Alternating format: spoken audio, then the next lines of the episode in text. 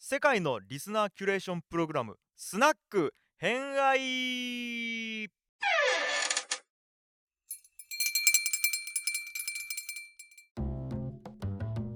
はい。じゃあ皆さん、こんにちは。こんばんは。はいこんばんは。では、関ヶ原リターンズのフライング会。なんか悪いことしたみたいじゃん。いや、そんなことない、そんなことない。ちょい出し、ちょい出しあ、会。ちいだしね。はい。ちょい出し会というところで、今回ははい。行きますか。はい。この人です。そうですね。YouTube 見てあ YouTube 見てる人じゃないと分かんない。しかわかんないけど。はい。うん東堂高虎様でございます。よ。2回目、実は。はい。ね、あの、前、関ヶ原会やった時に藤子さんがお話ししてくれた、東の高虎でございますけれども。はい。はい。はい。今回は僕の方から、割とあの、がっつり、生涯を振り返るやつを、ちょい出しとか言いながら3部作でお送りしようという試みでございます。ちょい出しってなんだろうね。最近わかんないけどさ。言った本人が言うか、それを。まあでもそんな感じでとりあえずはい高虎さんをはい。氷属性以外でお願いします。僕は言ってないけどね、法律属性はちなみにね。そうあの前回の高虎を聞くとひたすら私は氷属性って言っているっていう。はい。うん、だから高虎を。高虎は氷属性っていうことしか覚えてない人たちが意外と多かったっていうそういう話そういうそういう回だったんですけどじゃあなんで高虎を取り上げたってところからですかね。はい。えっ、とですね、あの時言ってた、えー、と東堂高虎の話、もうちょっとあの深掘りしたいなっていうのがもともとあったのと、あと、あの僕、知り合いの歴史コミュニティの中で、本を毎年1冊書いてるんですけど、その本を去年発行したやつが、あの関ヶ原に関する本だったんです。買えるらしい YouTube の人しかわかんない。はい。うんはい、3500円するんですけど、ちなみに。高っつって。自費出版に近いとそうなる。そうなんです。で、その中で僕、東堂高太郎を書こうと思って書いたんですわ、論文的なやつを。っていうのがあるんで、まあ、それをもうちょっと、えー、分かりやすくというか、それだとちょっと学術的すぎるので、もうちょっと分かりやすく喋りたいなっていうのを、ちょっと機会を伺っていたら、関ヶ原リターンズやるぞっていう話があったので、乗っかってみたという、そういう感じですね。はい。はい、という感じなので、一応、東堂高虎、えっ、と、改めてどんな人かなのかって、ざっくり、意外と知らない方も多いかと思うので、うん。はい。で、えっ、と、東堂高虎は、後々のことを考えると、オールマイティーキャラクターというか、オールマイティーな、なんか活躍をする人ではあるんです、生涯、ざーっと振り返ると。そうね。前回のリターンズの時前回のリターン前回の関ヶ原の時もそんな話になった気がする。そうなんです。うんもともと武勇には優れてる。なんつったって身長が190センチあったっていうぐらいの超大柄の人だすごいじゃん。その当時190とかもうでかい巨人だよ。いや、巨人でしょ。もううん見ただけでもう震え上がるみたいな、それぐらいの巨体ですよね。うんうんうん。はいで、武勇には優れていた人、生涯にわたって何回も合戦には出陣していた人、うんこれだけでもすごいんだけども、この人は実は行政にも明るい人。うんはい、この人は、えー、と武勇に優れているよりも日本の歴史で何が重要かというと日本で一番城を作った人っていうところが有名です、うんうんうんうんうん。聞いたことがある。うん、こ今日本に天守閣が残っているやつのほとんどの設計とか建築に関して東堂高虎が、えー、と関わっていると言っても過言ではないぐらい。ああ国宝で残ってるやつね。を含めて。だから日本三大城作り名人って言われてるのがあってこのうちの2人にうん。加藤清正と,、えー、と東堂高虎が入っている。もう一人は黒田官兵衛とも言われてたりするんですけどね。清正も有名だね。うん。そうでそういう形で一番日本の歴史には残っている人でもあるししかも朝鮮出兵の時に海軍のそほぼ総大将として、えー、と日本を勝利に導いてたりもするし、うん。うん、しかも、えー忍者組織を作ってた人としても有名おや。はい忍者っていうの単語入れたいね。タイトルにね。会議ここで うん。だったりもするしさらに言ってしまうと、えー江戸幕府が最終的にややりたいなと思っていた朝廷政策をうん。完遂させた人でもあります。はいはい。なるほど。はいというわけでほとんどななんていうかな武将としてなんかいできすできるといいなと思ってたことのほとんどを成し遂げた人というのがざっくりと生涯を振り返った上ですごくこの人の履歴で残ってることですね。うん優秀って感じそうなんですがこの人はその一方でごますり大名として昭和からずっと語り継がれている人でも有名です。この人は生涯で6度か7度か主君を書いていてその主君が軒並みみんな滅亡していることというのがあってまあ貧乏くじをそうね。あの死神って言われます死ね神と呼ばれているし、うん。まあ、ごますり大名なんていうふうにも呼ばれてたりもする。うん。まあ、ここら辺のいわゆる異名みたいなものは、えー、と昭和の時には作られてたというイメージがあって、まあ、これは司馬遼太郎の作品の中でよく取り上げられてるからそういうふうに言われちゃってるっていう一面もありますと。うんうんうんまあなんかいろんななんか玉手箱というかびっくり箱みたいなものを持っているのが高虎なのでもうちょっと落ち着いて紐解いてみるといろんな面白いことが見つかったんで今回はそれを3部作に分けて話そうかなという感じですね。はいはいはい。うん。じゃあ行きましょうか。行きましょう早速。で、えー、と高虎が生まれたのは1556年、うん。うんうんうんで1556年はどういう年かっていうと、うん。戦国時代を仮に3つに分けるとすれば中期から後期に移行している頃だというふうに捉えていただければ分かりやすいかなと。思います。うん。うん。まあ、これはイチローさんが前ルネサンスの回で話してたと思うんですけど、何時代ってくくり自体は後世の人たちが作ったで厳密にこれをあんまり当てにして喋るのは、まああんまりいいやり方では本当はないんですけどうんそれでも時代の流れを見るときにこの1556年ぐらいっていうのは戦国時代のちょうど後半期を迎える時代として捉えた方がすごく分かりやすい時代ではあるんですね。うんうんうんうん。具体的にどういう時代かというと織田信長は、えー、と家督を継いでちょっと尾張統一に苦しんでる時期でした。はいはい。うんで片や武田信玄上杉謙信が活躍し始めたあたりでもあります。はいはい。なるほどね。うん。でここら辺から何が言えるかというと戦国時代っていうのは、えー、とこれはカフェマトリカの話等でちょっとお話をしたんですけれどももともと守護っていうその土地の大名だった人と大公人をやってた守護代という人たちの間で下克上という争いが起きて、まあ、新旧対立が起きるところからスタートしてるわけですね。うんなるほどね。うん。最初はそういう新旧対立でごたごたしてたんだけれども次第にあの一方に偏るあの右と左戦ってたらどっちかが勝つみたいに白黒はっきりする状態がだんだんできていて次第に大きな勢力が日本のいろんなところで生まれてくる時期にあたる、うんうんうんうん。でこれが16 1560年から70年以降になると例えばうん。一国を一つの大名が抑えているみたいな現象がいろんなところで起きて大きな勢力 VS 大きな勢力が戦ってくる機会が増えてく。るうんうんうんうん。そうすると1回あたりの合戦がまあとにかく規模がでかい、そうね。4000、5000ぐらいのた合戦同士の戦いがあったり満単位の戦いが起きてくるのがだんだんこの時代になって起きてくる。なるほどなるほど。うん。つまりだんだん統一に向けて戦いが動いてくるんですよね。うんうんうんうん。でそれはまあ大きな勢力の方に目を向けるとそうなるんだけども見はい。方を変えると、うん。じゃあ挟まれている中小の豪族そうね。もしもしくは武士からするともう結構一個の選択がその家の存亡を決めるみたいなことになってくるわけですね。そうだね。ううんん。ということはどっちにつけばいいの？みたいなことの選ばなきゃいけなくてかなりうんうんごたごたしてくる、そ極端なこと言うと、親は、えー、と A という大名に使えるけれども子供は B の大名に使えるみたいな形でどっちかが生き残っても存続できるよみたいな選択もまあ当たり前のようにしてくるような時代がだんだん起きてくるのもこの時代の特徴。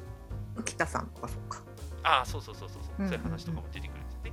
うんでその一方でこれは、えー、と関ヶ原会のホロスコープの時に僕お話ししたかと思うんですけど、うんだんだん経済が軍事中心に動いてくる時期でもある。うんなので合戦が起きないととにかく収入が増えないのでどっはい。はいかに、あの仕事に行く。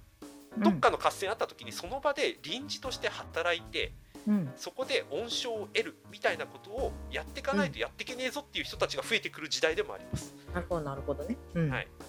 実は東堂高虎のいる東堂家っていうのもこの流れの中でお父さん虎高、ちなみにね高虎と名前が逆っていうネタが 大受けしましたけど、あの時ね。そう,、そう。えー？っつってなったやつ。そう。そんなことあるって、うん。そう。ちなみにお母さんもお虎って言うんで虎つながりなんですこの家、なんでそんなトラ好きなんだろうね。うん。強いね。ただねうん。ただねお奥さんの虎はまあ偶然かもしれないんだけど、うん。このおとた、えー、と高虎のお父さん虎高は、うん。武田信虎武田信玄お父さんのところに一時、むしえー、と雇いで行ったことを遠征してたことがあるらしい。うんなるほどね。うん。そこで、まあ、これは僕は個人的に怪しいなと思うんだけど信虎に大変愛されて俺の一時やるよっつって虎の一時をもらったっていうふうに言われている。という噂ね。噂。うん。うん。あの実際に虎高はいろんなところに遠征に行ってたらしいんだけれども、うんうんうんうんまあ、これがどこまで本当かはちょいと怪しいが遠征に行ってた可能性は全然ある。なぜかというと、うん。東道家っていうのはそれぐらい、えー、と収入にちょっと困ってるような時期だったっていうのは、歴史上見ると確かにそうなんですよ。元はどうも南北朝時代に、えー、とちゃんとした家に仕えていた名家だったらしいんですけれども、うん。もうその時には割と没落していたと。で虎高はそれそうやっていろんなところに遠征に行くぐらい働き者だったんだけれどもどうもこの長男がはいはい。若くして亡くなってしまっているらしいんです。うん。なるほど期待されていた嫡男が亡くなった。さあこの東道家どうしようかっていう時にうん。この次男がうわこいつ有望だなっていうやつが生まれてきてるんです。これが高虎だったんです、なるほど。長男じゃないのね。そう次男なんです。うんうんでさ、えー、と最初ちょっとお話しした通り190センチ以上の大男だったっていうこともあるんで、はいはい。こいつはもうこういうこいつだったらそう踊って安泰だろうみたいな話になってで高虎は、えー、と若くしてお父さんと一緒に近江の浅井家っていうところに仕えることになります。はいはい。浅井長政のところ？そう。浅井長政の浅井家はい、うん。で織田信長のあの妹お市をめとった家ですね。うんうんうんうん。はい。ただその後信長を裏切って信長と対立することになる。そうね。結局滅ぼされちゃうけどそう。で、うん。この浅井家がと,、えー、とその盟友朝倉家。うんが信長と戦うことになったのが姉川の戦いっていう戦いがあるんですね。はいはいはい。はい。うん。ここに初陣したのが実は高虎でした。へえおいくつぐらいの時？えっ、とね14歳とか15歳とかうそのぐらいかな。ん。やっぱすごいね。昔の人は。うん。そう。で普通初陣なんていうのはもう戦いに出て生き延びれば御の字みたいなのが当時の感覚だったわけです。うんうんうん。まあそりゃそうだよね。帰ってこいみたいな感じだよね。はいここで高虎はなんと敵の武将の首を討ち取るという大手柄を立てて帰ってきます。その頃はもう大きかったのかな？大きかったと思う、まあそうだよね。14歳ぐらいなら。うんうんそう。うん。ここで大手柄を立てます。彼からすると大手柄、まあ浅井家全体からしてもうわ初めての初陣でこんなことしてくるやつが出てきたぞっていうそうだろうね。話題になります、うん実は姉川の戦いは浅井朝倉家は織田信長に、まあ、負けたとはえ大敗したとまでは言わないけれども勝つことができなかっうんうんうんた戦いではあるんだけれども、まあ、高虎の手柄は手柄として当然残るので、浅井長政から直接、えー褒められるといううん。名誉なことを得たというふうに言われてます、はいはいはい。うん。はい、つまり高虎はこの段階でいけば若武将としてはもう最高のスタートを切ったわけです、うんうん。まあそうだね。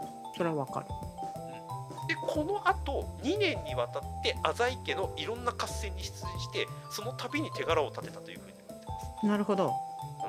うん、ニューフェイスですよね。浅井家にとってのね、すごいね。うん。うん。本当に武勇が立つというか。う。ん。でただまあ今でもそうですけどこういう若手のニューフェイス出てくると、揉め事もやっぱり起きるわけです、うん。まあそうね。うん。それはわかる。うん、しかもあの高虎は手柄を立てるんだけど浅井家は織田家に押されまくっていくわけですこの後、うんまあそうね。最終的にはそうなってくるね。うん。うん。なんでおそらく浅井家の雰囲気良くなかったんでしょう。ギスギスしてきたんでしょう負けてるしっていうこともあって、まあね。ううん。ん、ついに高虎は陣中で揉め事を起こしてしまいます、はい。はい。まあ、いわゆる喧嘩です。うん喧嘩をやっちゃったんだけど高虎は強すぎてその喧嘩した相手を切り殺してしまったらしい、あららら。それはまたよろしくないですね。はい、でうん。高虎はこれで脱走します。あら脱走。はい。やっちゃった。ほらあの罪に問われちゃうからね。うんまあそうね。うん、だって多分切り殺した相手自分より上の人とかだったりするでしょ。あ同僚だったらしい。うん。ああなるほどね。うん、うんただ当時の戦国時代っていうのはさっき言った通りだんだん後期に移ってくる気候なので、えーと大名の中でもし組織図がだんだん作られていくわけです。高虎例えば高虎を切り取りした部あの同僚の上司みたいな人も当然いるのでうんで高虎にも当然上司がいるとかそういう形になるのでうん。今でいうところの部下の失敗は上司の失敗みたいな話になってくる。はいはいはい。そういう組織図と関係図の兼ね合いも出てきて、どね高虎はいろんなところに迷惑かけないために脱走したというふうには言われている。うんうんなるほど。自分を守るためじゃなくて周りの責任も考えてってことね、うんっていうふうに言われている。うん。まあ、ただ脱走して結果的には正解でした。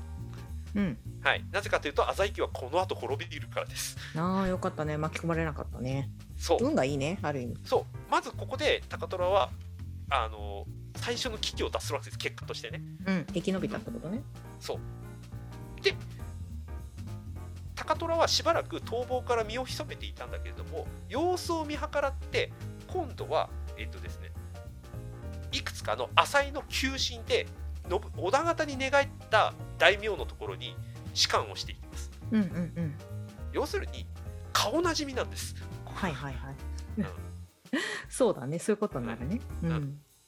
で顔なじみまあ顔なじみって言ってもそんな仲いいとかそういうレベルではなくてあい,、うん。あいつの活躍知ってるぞっていう認知されてるところに仕官していくわけです、うんうんうんうんうん。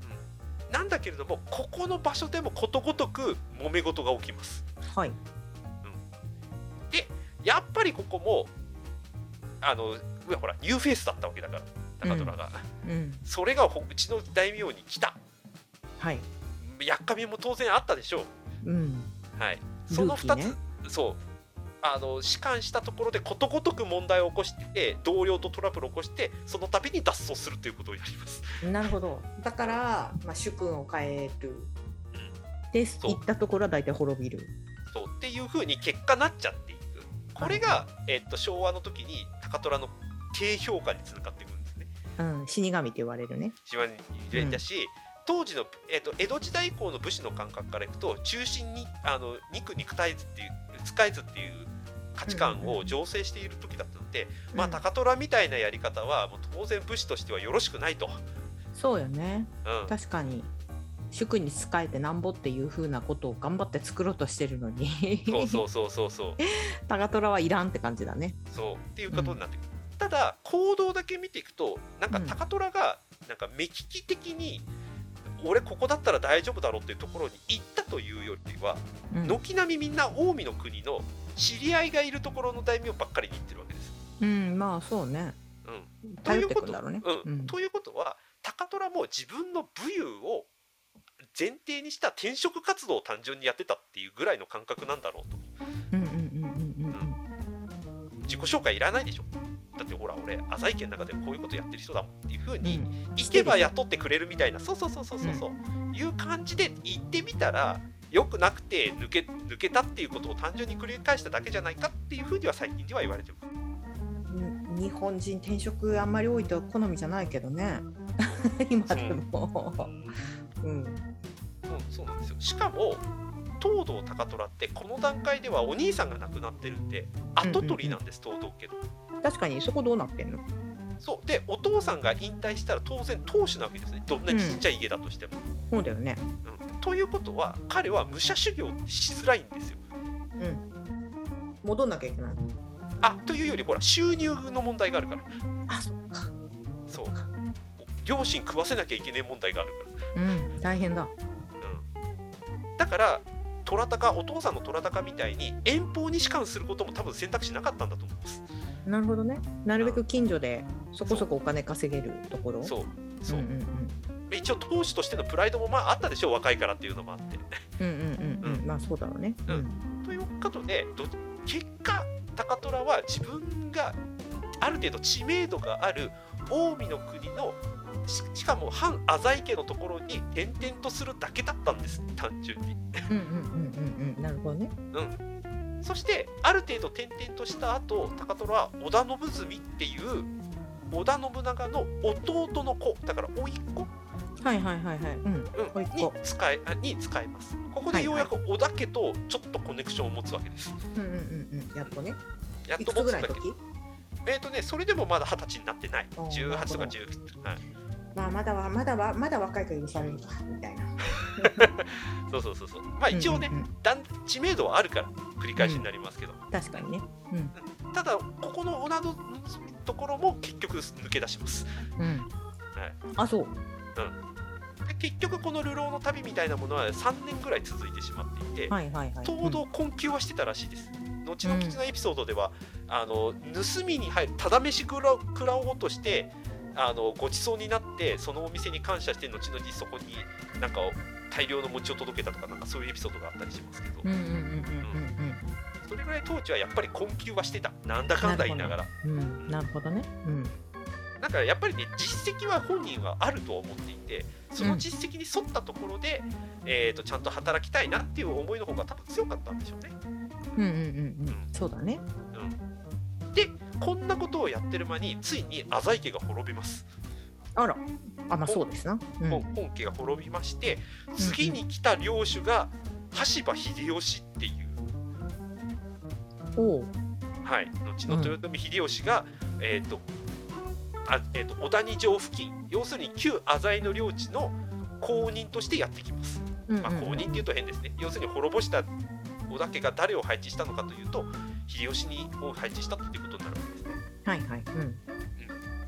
えー、とよく勘違いされるんですけれどもそれまでの秀吉っていうのはもちろん領地は持ってたんだけれどもお城は城代つまり城の代官もしくは城の代行人として入ることはあっても自分の領地にできてなかったんです、ここまでは。なるほど。うんうんここで初めて城持ちになります。うん。はいはい。うん、で後にね長浜っていうところに城建てて長浜城っていうのを作るんですけれどもうんうん。ここで秀吉は、えー、と通称言われてるのだと大体13万石から15万石18万石まあ、うんうんまあ、当時のことを考えればもう10倍以上の大出世を遂げて、うん。はいはい。はい、でここで、えー、と初大名としてこれこれ以降の飛躍のね第一歩を踏むんですけれども、うんうんうん。まあ新しい領主が来たってなったらみんな大体思うのがここ働き口あるぞってみんな思うわけですよ。うん、まあ確かにね。うん、ましてや秀吉はねもうみんな知っている元は百姓の出っていううん。ようんうんうんうんこの秀吉に使えようみたいな話がやっぱり出てきてたんでしょうね。うん。うんうんうんうん。で、えー、と高虎はたまたまその秀吉に仕えていた知り合いの町会でうん新たに仕官をすることになります。コネクションですか、はい、それが羽柴秀長秀吉の弟だったんです。あらあら、あの優秀な。そううん。この秀長という、えー、と運命の宿に出会うことで高虎は自分の能力を開花させていくことになると。うん、そうなんだ。はい、柴秀長、はい。弟さん、弟さん。優秀ね、で優秀っていう噂。よく描かれ方がしてる人。そうそうそう。秀長に関してはちょっと今回あの秀あの高虎とに大きな影響を与える人なんでちょっと第2部の方でもちょっとこってり話をしようとは思うんですけど、うんまずここで秀長からは300石で雇うっていうふうに言われたそうです。はい。で300石ってうん。割と高虎からすれば予想外の結構高報酬だったというふうにおお、なるほど。いいじゃん。うんちなみに二十歳この時まだ二十歳ですよ。うんやったじゃん。あれでしょ？企業と賃金交渉したら、あれ？みたいな。あ自分より自分より相手の方が評価高くしてくれたそうそうそうそうそうそうそう、出してくれておろっと驚きを隠せなかったっていうのが本本人の感覚だったらしいです。はい。はい、でここで、えー、と高虎は秀長が死ぬまでうん、うんずっと秀長に仕えていくことになります。ここにようやく長い、ね。はい、居場所を得ることになってくるんですけれども、おううん。えー、とここでちょっと秀吉と秀長の話をしますね。はいえー、ともう秀吉と秀長特に秀吉の方なんかはねもう語り尽くされてる感がすごいありますけれども、うんうんうん。うん、今回はちょっと高虎に寄せる形でちょっとこの2人の特徴をちょっと話していこうと思いますこの回で。うん。はい。えー、と秀吉と秀長があの農民の出でありながら最終的に天下人まで行く。でそのためには織田信長に仕えてそこで飛躍していくっていう話があるんですが、この2人が飛躍できた理由の大きなところの一つは機動性だっていうふうに言われてるんですね。はい。うん。はい、当時の戦国武将や武士たちはやっぱり土地に縛られているというか土地が原点になっていく人たちが多かった。あそっか。でまあ離れちゃうとまあなんかごたつくしね。収めつつの攻めつつのみたいな感じだもんね。そう。うん。だからね離れられなかった。あのうん武田信玄ですら、いちいち合戦が終わるたびに土ヶ丘館に戻んなきゃいけないうん。めんどくさいよね。行きっぱなしができないんだね。行きっぱなしができない。そこが居城になってたっていう。うんうんうんところがだんだんその戦国大名がみんな大きくなってくるといちいち居城にも戻ると大変だよねっていうことが分かっていながらも、居城自体を機能的に動かすっていうことができる人たちがほとんどいなかっうんなるほどなるほど。うん。た、なぜならその土地が原点で、うん。うん、その土地にいるからこそ彼らはなんていうかなその能力を発揮できるっていうような社会構造にあったからですね。なるほどなるほど。うん。ところがこれを崩しにかかった人が織田信長だったわけです。うんうんうんうんうんうん。まあ確かに。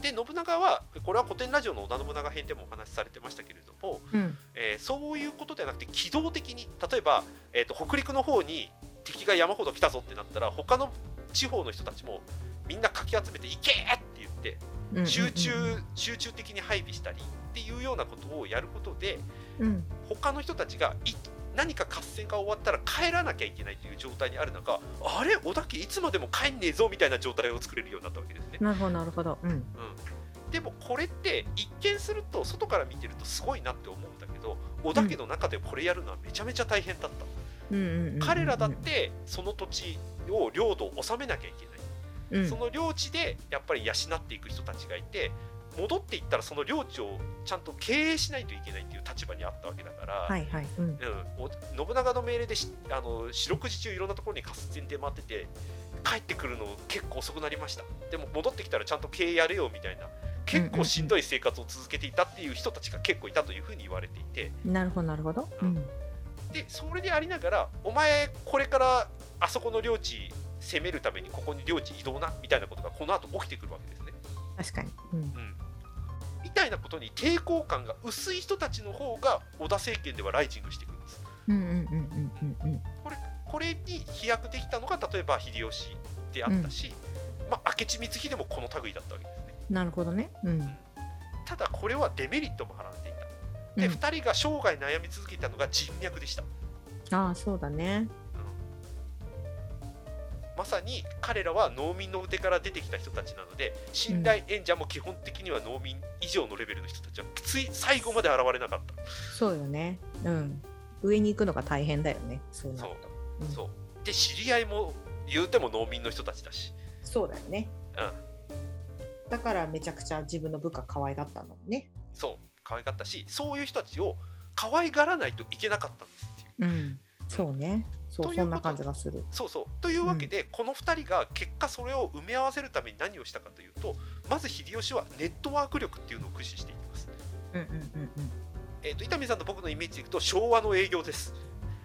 とにかく取引先に行くぞ。いな。はい、うん。取引先にとにかく行く。関係者の時にあそうお土産持っていく。うん。情報を入手する。季節の前挨拶回りする。はい。まさにこれを秀吉はずっとやり続けます、あー足で稼ぐタイプね。そう足で稼ぐタイプ。靴靴がすり減っちゃうタイプね。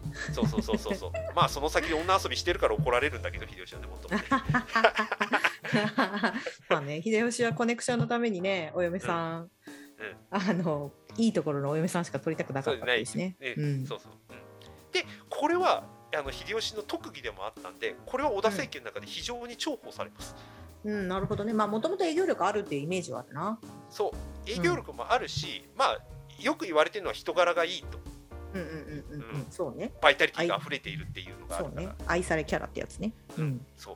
ただこれも問題があってじゃあ、えー、と秀吉が取ってきた人脈仕事どうやって処理するか適切にっていう問題は残るわけです。うん。これを担うことになったのが弟の秀長でした。はいはい。うん長はこのために何をしたかというとコミュニティ力を駆使していくんです。おー。またそれ新しい。どういうことかというと秀長のところには秀吉からこういうことやっといてって仕事がどんどん降ってくるわけですね、うんまあそうね。うん、で秀秀長は秀吉とちゃんと連絡を取り合いながら秀吉のいのなんかその意図に沿った仕事をやっぱりしていくっていうことをやるんだけれども、うん。同時に秀吉がうまく回りきれなかった部分、えー、と目をあのいろんなところに目を合わせていたというか目をああ、えー、といろんなところに視点を向けていたものの抜けているところとかを補完する役割も兼ねているわけです。なるほどなるほど。うんとなるとそれをやるために秀長は何したかというと自分が有能だと思う人たちの人脈作りっていうのをストックする役割をしなきゃいけないんです。なるほどね。うんうん、どうしても秀吉はその時の目的に合わせた人しかどうしてもその集めることができない。うんうんうんうん。でどうしてもそのお金とかその利益重視とかにはなっちゃったりするのでうんうん秀長はそれに関して自分の人格とかうん。関係性とかそれこそ今で言うところのみたいなものを持って、えー、とその秀吉が作ってきた人脈を守っていかないといけないって役割を必然的に担うことになってきます。うん。社長が稼ぎ頭でバックオフィスがナンバー2みたいな感じか。ああそうそうそうそうそうそうそう、うん。うんうん、しかもこの後、えー第2部の方で話しますけれども信長から言い渡される仕事は合戦に出ろとか、はいはい。そういうことではなくて城作れみたいな話が増えてくるんです。ああそうだよね。なんかそういうイメージ。でこういうのを作作れみたいな不審作業っていうんですけどいわゆる。うんうんうん。不審作業をやるにあたっては多様な人材が必要になってきます。うんうんうん。例えば今でいう阿能衆っていう石積みの集団。はいはい。うんあとは城作りができるその計算ができる人。材木を集める人、もっと言うと襖とかを描く絵描きさんとかまで必要になってくるんです。ああなるほどね。うん。うん。そう。1個の城作るだけでもめちゃめちゃいろんな業種の人たちが必要になる。うんうんうん。でこの業種の人たちを定期的に囲い込む必要がある、うんうんうんうん。この囲い込むつまり秀長コミュニティの中に入ることで、えー、といわゆる今でいうところのマッチングができるような形を作るのが秀長の役割になってくるわけですうん。なるほどね。うんうんうんうんうん。このマッチングをしていく上で秀長は確かにその枠は作る自分の人格においてかくまか、えー、と囲い込むようなことはするんだけれどもその囲い込んでいく人材をうまく方向づけをする今でいうところのコミュニティマネージャーみたいな人が必要になってくるわけですねなるほどなるほど。うんうんこのコミュニティマネージャーに実は高虎が指名されていくんです。へえ。じゃあその高虎がどういう形で任命されてなぜ任命されてたのかっていうところからちょっと第2部の話をしようかと思います。そうだね。そこは気になるところ素質なのか、そう。なんかそういう経験があったとか見抜かれたのかみたいなところね。はい。うん。はい。はい。じゃあ第1回高虎が転職活動しまくったっていうところ。で、はいそうです。最終的に良はい。い職場が見つかりました。はいっていそうです。ね。はい。とい。うところで次回は今度はあれですね。その転職先のはい。ところで新しい仕事そう。を任命されたっていう感じ。そうですそうですそうです。はい。はい、っていうところで2回目にはい。行きましょう。はい。はい、ありがとうございます。はいありがとうございました。